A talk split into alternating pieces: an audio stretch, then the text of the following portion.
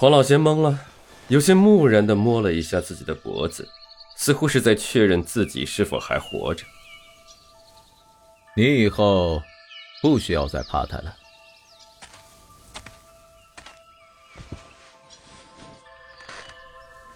老爹淡淡的看着黄老邪，而后悠哉的坐回到躺椅上，眼神之中带着一丝笑容，随后看向老鼠说道：“现在该你选择了，仇是没有办法报了，是回去继续走你的路，还是跟着我的儿子上龙虎山？”我感觉到有些奇怪，父亲做这些事情好像有什么样的目的，似乎是想要尽快的将我安置好一般。让我跟着他，凭什么？老鼠的眸子之中带着一股轻蔑。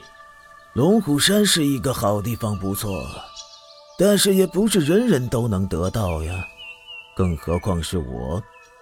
若是当日他说一句像样的话，今日的龙虎山众人，我还一个都没有放在眼中的。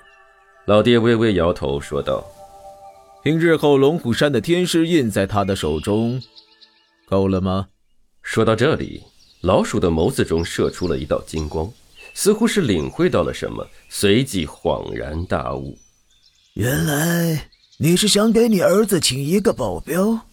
哼，这如意算盘打的可真是好的很呐！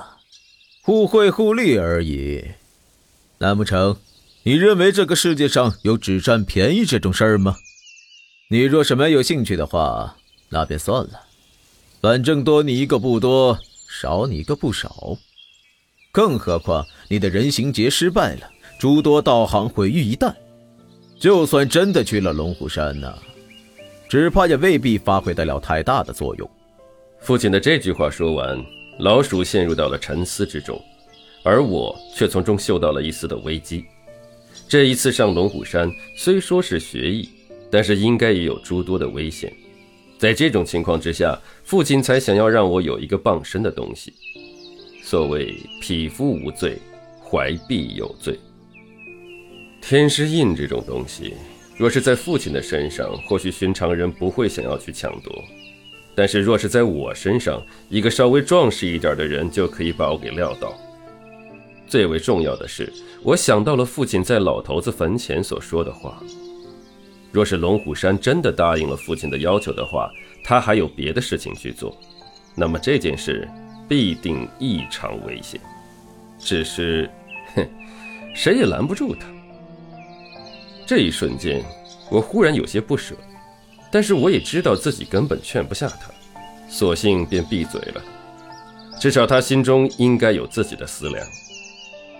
好，我答应，我只护他不死。其他的我不管，龙虎山的那帮牛鼻子可难缠的很呐。现在我的状态不足以应付他们，带着一个人逃走，这应该没什么太大的问题。足够了。若是他们真的敢胡作非为，等我办完事，不介意上龙虎山上走一趟。事情就这样被敲定了下来。